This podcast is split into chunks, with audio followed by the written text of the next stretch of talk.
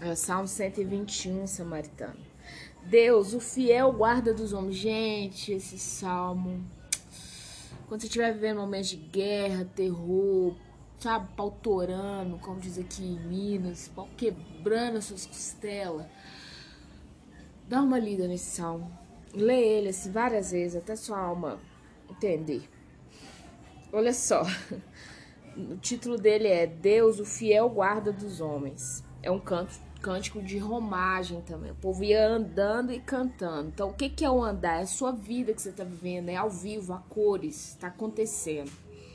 E vai lendo e vai clamando. Um, eleva os olhos para os montes. De onde me virá o socorro? Gente, assim, olha a pergunta do salmista. O que, que é maior do que uma montanha? Esse povo fala assim, é o oceano. Mas em terra firme. Você olha pro Everest, você olha pro... Você olha assim, e ele se referencia aqui às montanhas de problema. Joga no lixo. Ele se referencia aqui também, gente, você pode fazer uma referência a montanhas de problemas. Eu tô olhando, eu só vejo amontoado de problema, de situações difíceis. De onde vai me vir o socorro diante dessa, eh, desse entulheiro, né? Desse monte de problema. Aí ele já tem a resposta no 2, que eu amo os salmos, que a maioria das vezes ele não só faz pergunta, ele responde. O meu socorro vem do Senhor que fez o céu e a terra. Então, olha bem, se ele fez céus e terra, o que é o meu problema diante dele? O que é um monte diante dele? O que são, o que são esses montes de problemas que eu tô tendo? Né? Faça essa pergunta e responda.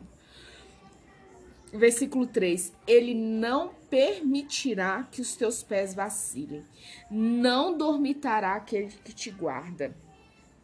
Gente, aí ó, 4 para complementar o 3. É certo que não dormita nem dorme o guarda de Israel. Quer dizer, se ele não cochila e nem ele dorme.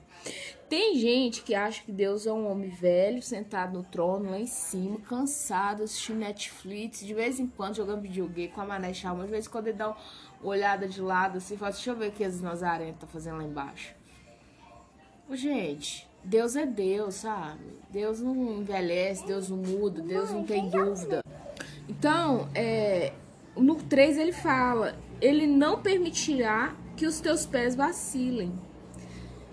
Porque tem horas que você anda e você acha assim: eu vou cair. Vou cair na tentação. É, o fardo tá muito pesado, né? Jesus fala assim: Vinde a mim todos que estáis cansados, sobrecarregados, e eu vos aliviarei. Então tem hora que você fala assim: meu pé não vai dar conta. Eu não vou dar conta. O peso das aflições está muito, muito alto, tá muito grande para mim, né? É, é certo que não dormita nem dorme o guarda de Israel. O guarda de Israel é o próprio Senhor, gente. É o próprio Deus. Ele é o Deus das batalhas. Você tem que entender isso. Olha, eu acho que eu já contei isso em outro, um outro áudio.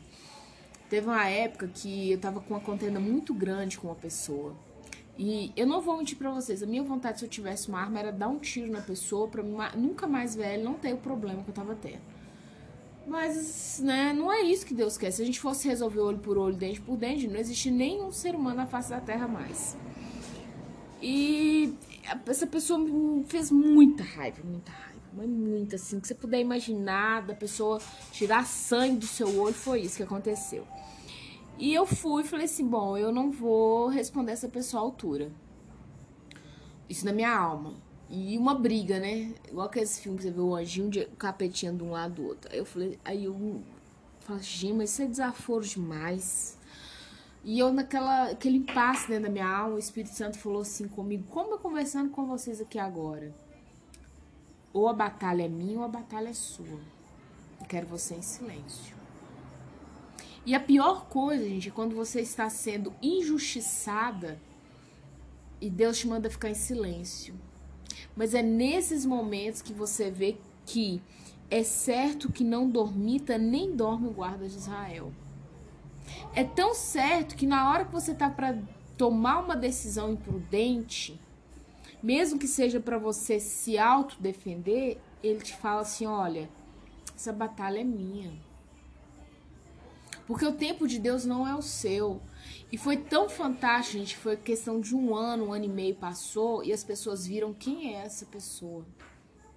Sabe? As pessoas da própria igreja, né? Foi uma, uma questão dentro de, envolvendo duas igrejas. E as pessoas viram quem era essa pessoa. E essa pessoa me difamava, inclusive. Então, versículo 5: O Senhor é quem te guarda, o Senhor é a tua sombra, a tua direita. Direita na Bíblia, gente, ele é referenciado com um lugar de honra, né? Se você vê direita na Bíblia, quer dizer honra. E o Senhor é quem te guarda, o Senhor é a tua sombra, a tua direita.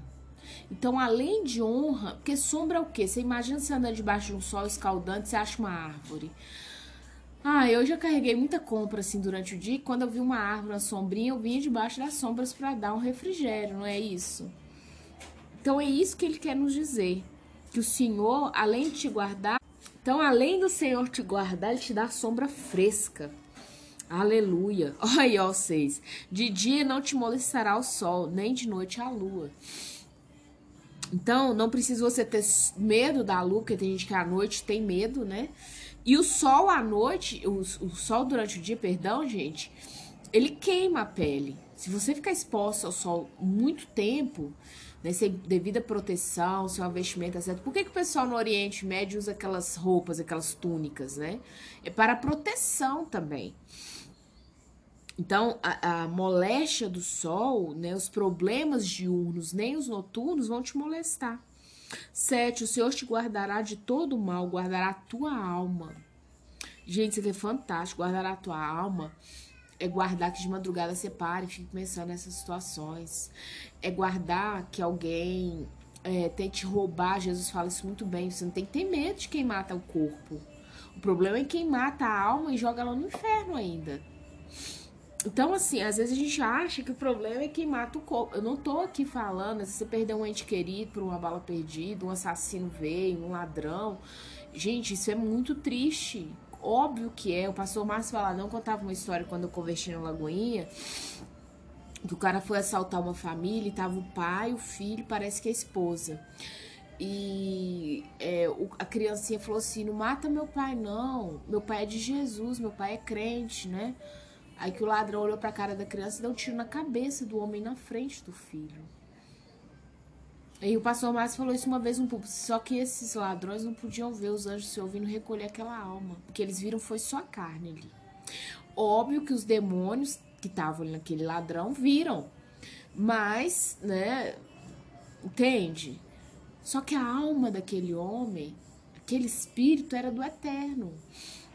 Por mais que é uma situação crítica, gente, óbvio, você vê seu pai sendo assassinado na sua frente, é uma coisa muito triste. Eu não, nem sei, nem imagino isso. Mas o problema é depois da morte, daquela morte ali, você ainda tem a morte eterna. Né? Versículo 8: O Senhor guardará a tua saída e tua entrada desde agora e para sempre. Onde você, de onde você está saindo? Deus vai guardar a tua, tua trajetória. E onde você está entrando? Deus vai guardar a sua permanência. Entende isso? Guardar os seus passos é, é algo. Ah, é sobrenatural, samaritano. É sobrenatural. Que você conheça esse sobrenatural. Esse Deus que é o guarda dos homens.